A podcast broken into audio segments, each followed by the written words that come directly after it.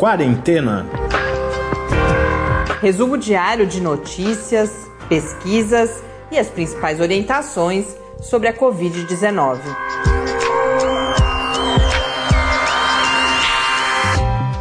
Quarentena, dia 56. Olá, começamos agora nosso 56º encontro neste domingo de quarentena, Dia das Mães. Eu sou Mariana Petson. Eu sou Tarso Fabrício. Dia das Mães preocupante, ao menos aqui no condomínio onde a gente mora, o movimento aparentemente estava mais intenso que o normal e também nas redes sociais várias fotos na minha timeline de pessoas que acabaram indo visitar as suas mães usando máscara, mas é, é importante a gente sempre lembrar que a máscara é um cuidado complementar para quando a gente precisa sair à rua para alguma atividade essencial, fazer compras, aquelas pessoas que é, não estão podendo trabalhar em casa mas ela não nos protege da contaminação. É, máscara não é vacina. Esse, esse, essa frase foi muito falada hoje nas redes também, por algumas pessoas, obviamente, que também acharam desnecessário toda essa movimentação das pessoas e tal. É, a gente sabe que não é fácil, né, mas é, a gente precisa passar por isso. E essa questão das máscaras lá atrás, quando se discutia ainda se haveria uso abrangente ou não, uma das preocupações era justamente essa, era essa falsa sensação de segurança. Então, se alguém que está ouvindo está com essa sensação de que a máscara protege, é importante a gente destacar que ela é uma proteção importante, sim, mas quando usada em conjunto com o distanciamento físico, com a higienização das mãos, uma série de outras medidas e com é, a permanência em casa para todas aquelas pessoas que têm as condições, que não precisam, por exemplo, trabalhar fora de casa. A gente não tem ainda os números oficiais do Ministério da Saúde neste domingo. Ontem, o acréscimo de mortes em 24 horas foi de mais 730 mortes, ou seja, o número vem se mantendo mesmo no fim de semana o que é bastante preocupante. A gente deve, nos próximos dias, já ao longo dessa semana, ultrapassar a marca das mil mortes diárias. Mas no painel da John Hopkins, que é alimentado provavelmente pelos uh, levantamentos das secretarias estaduais, o Brasil já tem 157.695 casos de Covid-19, com 10.739 mortes. A gente segue acompanhando aqui durante a gravação. Se houver atualização a gente já compartilha com vocês. No mundo, segundo a Organização Mundial da Saúde, o número de casos é de 3.917.366, mas no painel da John Hopkins também a gente já ultrapassou a marca dos 4 milhões de casos, chegando a 4 milhões 88.393 casos. Aqui no Brasil, a gente tem uma notícia relativamente boa, mas por outro lado a complicação da situação no Rio de Janeiro. É, o Rio de Janeiro já tem 90% de ocupação também em sua rede particular. E segundo algumas estimativas, a rede particular também deve colapsar daqui no máximo 15 dias.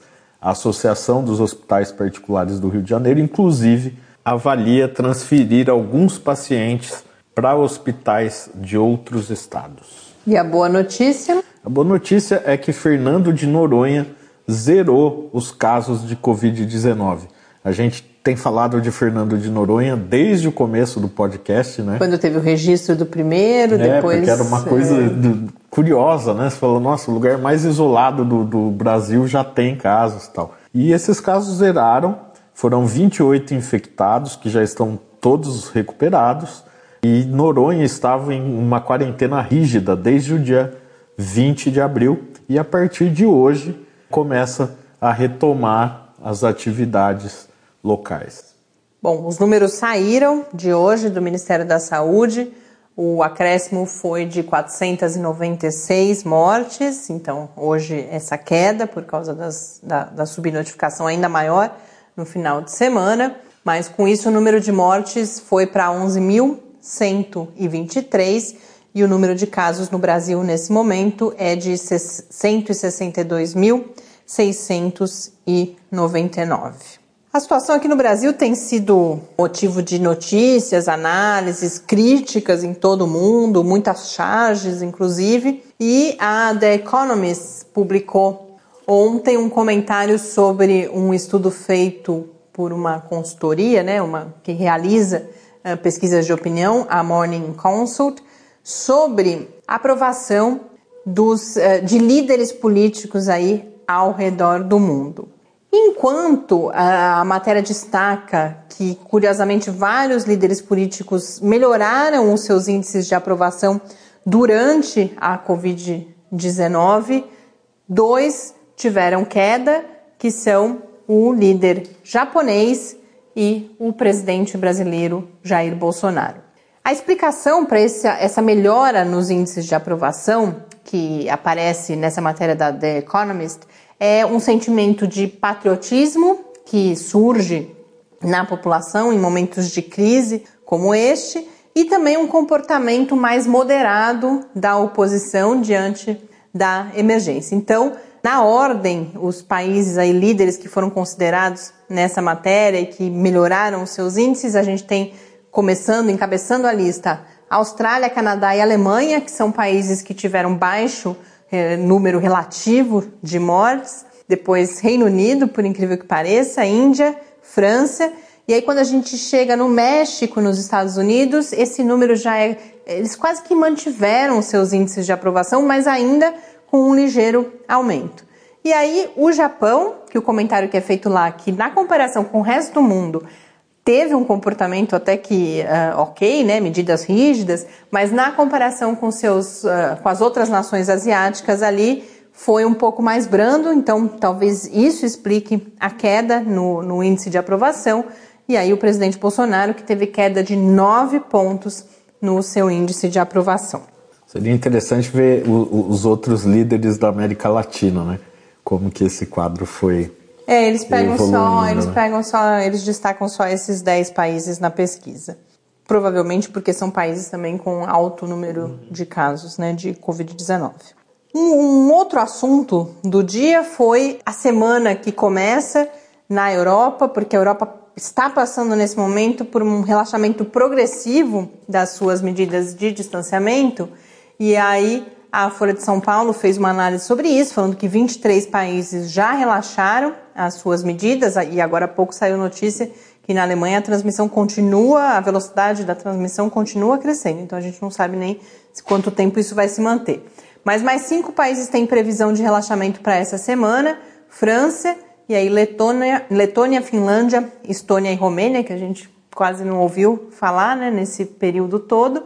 O Reino Unido havia aí uma expectativa de um anúncio de relaxamento para o final do dia de hoje, e o que o premier Boris Johnson falou foi que o lockdown continua, mas que todos aqueles trabalhadores que não podem trabalhar de casa devem voltar ao trabalho. Então, uma mensagem que já está sendo bastante criticada, inclusive pela sua ambiguidade, né? que mantém o lockdown, mas incentiva que trabalhadores voltem ao trabalho. Inclusive, uma mudança de slogan de fique em casa para fique alerta, e isso foi bastante criticado. Mas, de qualquer maneira, todos os países que estão adotando esse relaxamento estão fazendo isso uh, de forma escalonada. Então, só alguns serviços e com medidas diferentes dependendo da região em cada país, a partir do monitoramento, inclusive, dos índices de transmissão.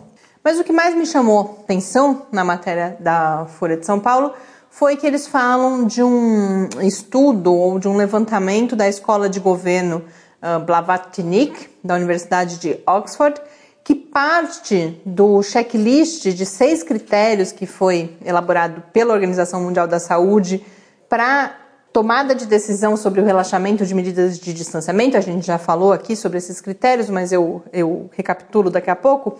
A partir disso, essa escola de governo da Universidade de Oxford vai fazer, vai dar notas aos países em termos de o quão preparados estão para poder pensar em relaxamento. Então, os seis critérios, de forma resumida, são estar com a transmissão controlada da doença, ser capaz de detectar e isolar todos os casos, ter medidas de prevenção nos ambientes de trabalho, ter controlado ou ter mecanismos implantados para controlar os casos importados, engajamento da população, transparência, toda a parte de comunicação pública e medidas pensadas para locais de alto risco, como, por exemplo, as instituições de longa permanência de idosos.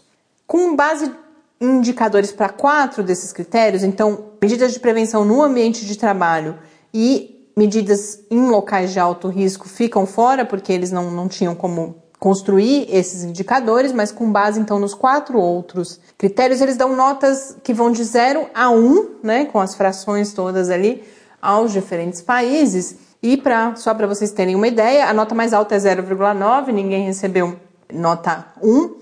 E aí os, os quatro países que recebem esse 0,9 são Trinidad e Tobago, Croácia, Hong Kong e Islândia. Depois, uma série de países com 0,8, dentre os quais eu destaco a Austrália como exemplo, 0,7 Chile, Canadá e outros países, 0,6 a maior parte dos países europeus, mais a China, Paraguai, Argentina, aqui exemplos próximos de nós, e os Estados Unidos. E aí o Brasil está no conjunto com nota 0,5, junto com Japão e Rússia, mas é importante destacar, é uma média, né? Esse 0,5 é uma média entre as notas dadas para os quatro critérios. E aí o Brasil, no controle de casos, no controle da transmissão, recebe nota zero, portanto a pior nota possível. Na capacidade de testar e isolar, recebe 0,2. E aí o que vai elevar a média brasileira é que no quesito casos importados, ele recebe nota 1, porque a gente está com as fronteiras todas controladas, né?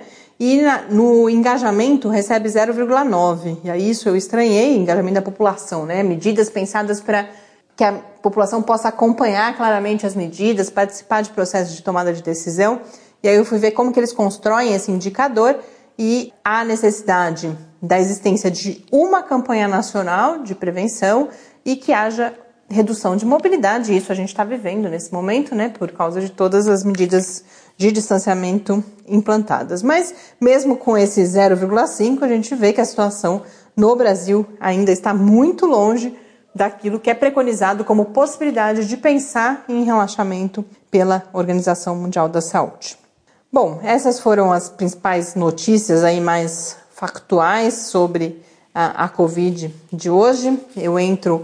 Ah, inclusive eu esqueci, agora que eu lembrei, esqueci de cumprimentar uma ouvinte nova que nos escreveu hoje, a Nilza Amorim, mandou dois vídeos muito interessantes. Ela que fez aí, eu falei do, dos Dias das Mães, agora lembrei disso.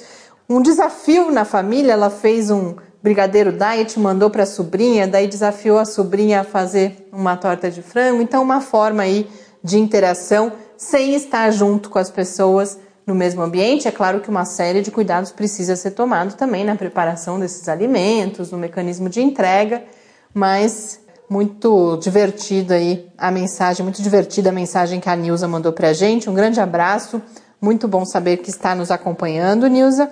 Falando em comida, tem outra coisa, a nossa pandemia continua. Hoje a gente está fazendo o pão que a receita foi enviada pra gente pela Nancy. É, o pão está crescendo nesse momento, o pão com vários cereais, linhaça, aveia, e vai ser a nossa janta de hoje. Então, terceiro pão aí na disputa, junto com a focaccia do Tárcio e o pão da Heloísa.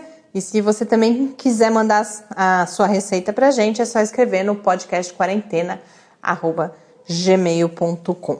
Bom, as lives cada vez mais se tornam onipresentes. Hoje foi um dia com muitas lives. A gente teve a chance de assistir a do Zeca Pagodinho, que depois já saíram notícias falando que foi a melhor live dos últimos 50 dias. Sem a menor sombra de dúvida. Para mim, sem a menor sombra de dúvida. Mas estava realmente, assim, inclusive em termos de preparação e, e de cuidados, né? O Tarso me chamou a atenção, eles estavam a, os músicos estavam presentes, mas a uma distância de, sei lá, 5 metros uns dos é outros. É engraçado né? de vez. E, mas, é, mas conseguiram fazer e realmente deu para dançar, deu para curtir, foi bem bacana.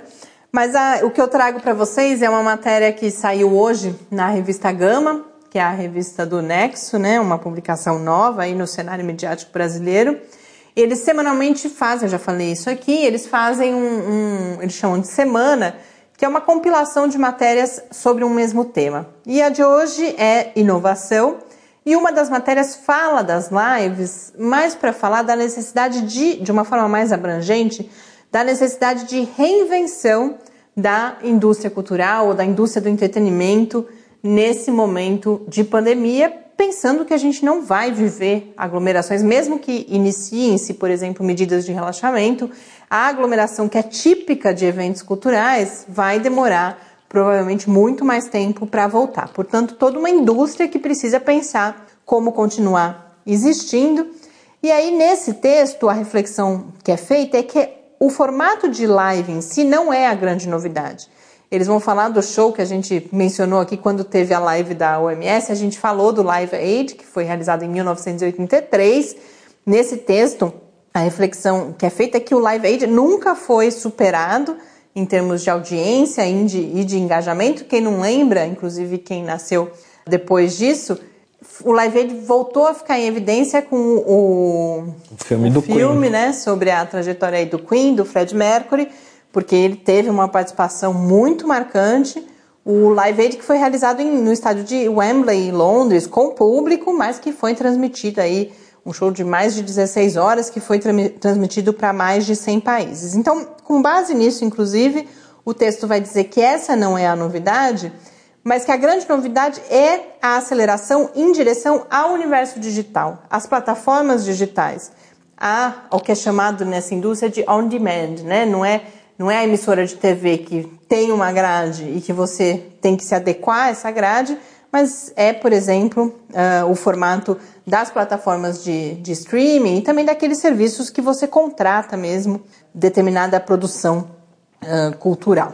E aí o texto faz toda uma discussão de como que vai se sobreviver nesse novo formato, vai falar bastante, de um lado, do patrocínio, e isso a gente já falei da live do Zeca Pagodinho, que, mas todas elas né, têm, têm sido suportadas e apoiadas por patrocinadores, então conforme esses espaços vão ganhando legitimidade, vão, ganhar, vão ganhando visibilidade, você começa a ter uma receita de publicidade associada a eles, mas o texto fala mais, fala da necessidade de se pensar novas formas de produção. Então vai usar o exemplo, vai falar de que nos Estados Unidos isso já está mais avançado, mas que aqui no Brasil a gente tem o exemplo do Greg News, que está gravando em casa, então que essa produção alternativa, que outros esquemas de produção com menor aglomeração de pessoas, uh, provavelmente isso será uma necessidade, será um caminho, ao menos no curto e no médio prazo para essa indústria do entretenimento. Então essa Nós questão, estamos gravando em casa. Eu pensei isso, é que faz tanto tempo que eu vi a pauta, mas quando eu estava escrevendo eu pensei nisso.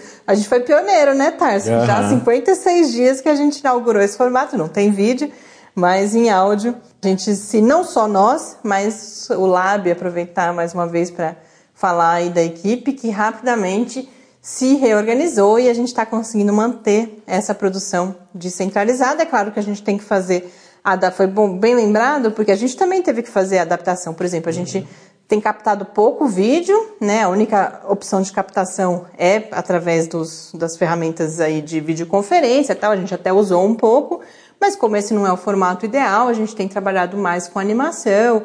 Então é isso, tem toda uma reflexão a ser feita por todos esses produtores aí culturais e da indústria do entretenimento sobre como continuar produzindo e para quem faz isso comercialmente, como continuar se mantendo num cenário em que durante muitos meses provavelmente essa aglomeração tanto de público, mas quando a gente pensa os estúdios de TV, a produção cinematográfica, você não vai poder nem reunir. A gente, acho que inclusive no fim de semana passado a gente falou a questão de, de cenas amorosas, cenas românticas, cenas inclusive de relações sexuais que vão precisar ser revistas, porque os, autores, os atores não vão poder ter toda essa proximidade durante um bom tempo. Então fica essa dica de leitura na Gama. E uma outra dica que eu trago aqui, um texto muito interessante, e eu selecionei porque eu acho que dialoga um pouco, um pouco o Tarso ontem trouxe a história da como as epidemias podem interferir no curso da história, mas ele usou um exemplo bem localizado aqui pertinho da cidade de São Simão. E curiosamente, a BBC Future, né, que é um site mais reflexivo, com textos mais longos da BBC, lançou um texto sobre a história das pandemias na história da civilização, que parte da constatação de que ao longo dessa história nada matou mais pessoas do que as doenças infecciosas, nem as guerras e outras doenças. Então, não é uma novidade na história da humanidade. E aí vai elencar várias pandemias aí que mataram, inclusive, milhões de pessoas. Então, começa, por exemplo, pela chamada praga justiniana, que eu, inclusive, nunca tinha ouvido falar, que foi uma pandemia de peste bubônica no século VI, que matou, estima-se que tenha matado 50 milhões de pessoas. Depois a peste do século XIV, né, que é conhecida também peste bubônica, que é conhecida como peste negra. Uh, a estimativa é de 200 milhões de mortes. A varíola, que ao longo do século XX matou, uh, estima-se, 300 milhões de pessoas. E isso mesmo com a existência de uma vacina desde 1796. Séculos, final do século XIX e século XX. Né? Uhum. Tem, tem um dado curioso a, a, varíola ela só foi erradicada mais de 100 anos depois que já existia uma vacina para ela. É muito tempo. Então é curioso de pensar, tá todo mundo esperando ah, a vacina do coronavírus e tal. Mas assim, não vai ser instantâneo. Vai, obviamente, hoje as coisas são mais rápidas. Não, e erradicar significa não ter mais Exato. nenhum caso. Hoje né? as coisas são mais rápidas, os processos são mais rápidos. Mas mesmo assim, não é uma coisa que em uma semana o mundo inteiro estará imu Vacinado. imunizado. Aí a gente chega em 1918 com a chamada, né? Hoje em dia defende-se que não se fale mais gripe espanhola, porque você está marcando ali é a região só onde ela começou, onde teve mais casos. Mas tivemos então a, a pandemia em 1918, com números que vão de 50 a 100 milhões e que é mais do que a Primeira Guerra Mundial, que havia tinha terminado, acabado ali, estava né, saindo da Primeira Guerra Mundial, e ele chega no texto até o HIV, que até hoje já matou 32 milhões de pessoas. Então a gente tem essa história e o que vem mudar a história da humanidade, inclusive mudar as nossas aglomerações urbanas, né? Porque com tanta gente morrendo, as cidades elas eram muito impactadas por grandes perdas populacionais e aí primeiro com o saneamento e depois com as vacinas e com os antibióticos, esse número de mortes por doenças infecciosas cai muito e hoje em dia as causas de mortes, de morte por doenças chamadas de não comunicáveis, né, as doenças não infecciosas, elas matam muito mais do que as doenças infecciosas. Então, há um tom de esperança aí no texto, falando, olha, tudo bem, a gente está no meio dessa confusão agora, dessa grande emergência, uma tragédia mesmo, mas de fato a vida veio melhorando ao longo dessas décadas em termos da nossa capacidade de enfrentamento dessas doenças infecciosas. Porém, e aí o texto termina com um, um alerta, a taxa de surgimento de novas doenças infecciosas eh, começa a se acelerar e isso por vários, vários motivos, então, pelo aumento populacional e, consequentemente, pelo aumento do número de animais que são criados né, pra, na agricultura e na agropecuária, na agricultura não, né, animais na agropecuária, para alimentar essa população e a gente tem essas doenças que pulam dos animais para seres humanos. A globalização, que por um lado facilita e acelera muito a transmissão, e por outro lado tem cadeias de suprimentos aí, de produção e distribuição de bens que se mostraram extremamente vulneráveis agora no contexto da Covid-19, mudanças climáticas, movimento antifacina, então uma série aí de variáveis. Mas o texto ele se inicia dizendo que, olha, a pandemia de Covid-19, no fundo, ela não é uma surpresa. Há pelo menos 15 anos já se falava de que logo deveria é, ocorrer uma pandemia de uma nova doença respiratória, que isso era só uma questão de tempo. Os especialistas têm falado que esta, muito provavelmente, não é a última.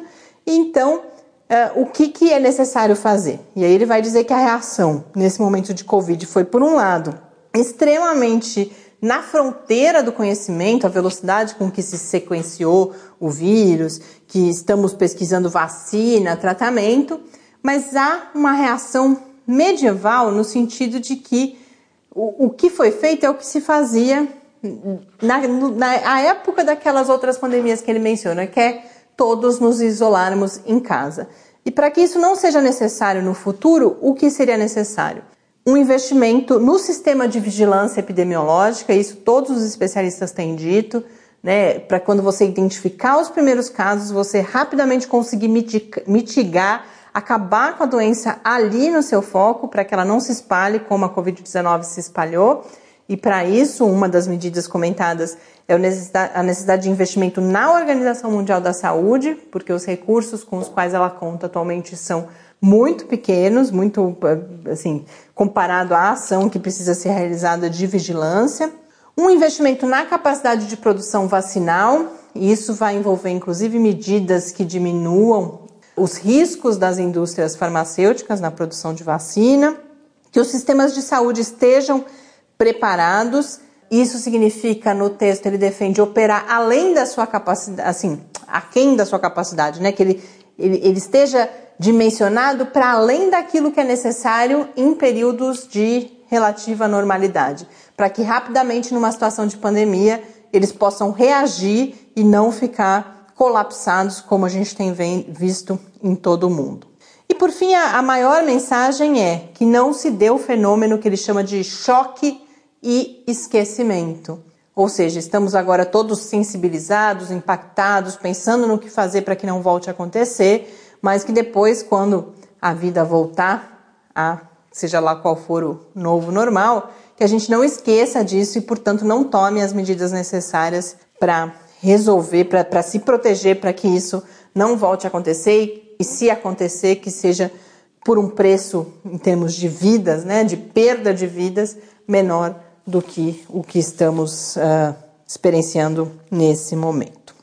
Como é domingo, eu pensando aqui em dicas culturais, ontem eu não trouxe nada para vocês, lembrei, esse exercício tem sido interessante, lembrar, já há algumas semanas eu trouxe aqui a Mônica Salmaz, eu estou lembrando de coisas que em determinadas épocas da minha vida eu curti muito e já fazia tempo que eu não pensava nelas, e uma delas é a poetisa Flor Bela Espanca, que eu sempre gostei muito, li bastante. Flor Bela Espanca é uma poetisa portuguesa que viveu por curtos 36 anos, de 1894 a 1930. Foi uma mulher à frente do seu tempo, que teve vários episódios aí de estudo, de trabalho, quando as mulheres ainda não estavam muito presentes nesses espaços. Casou-se três vezes, mas Flor Bela Espanca que sofreu ao longo de sua vida com problemas de saúde mental, tentou o suicídio três vezes e foi uh, e morreu realmente né, na quarta tentativa, no dia do seu aniversário, em 8 de dezembro de 1930. Os textos da Flor Bela Espanca, vários deles, os poemas, né, falam da condição feminina. Eu até fiquei em dúvida aqui, tinha um que se, se, se adequava um pouco ao Dia das Mães. Mas aí eu lembrei de um outro que era um dos meus preferidos quando eu a lia muito, e agora pretendo voltar a ler, inclusive, e que fala de um, um outro dos seus temas aí mais recorrentes, que é o amor. Então, a gente termina esse episódio de hoje com Amar, de Flor Bela Espanca, no seu livro Charneca em Flor, que inclusive é um dos seus mais famosos, e esse poema também é bastante conhecido.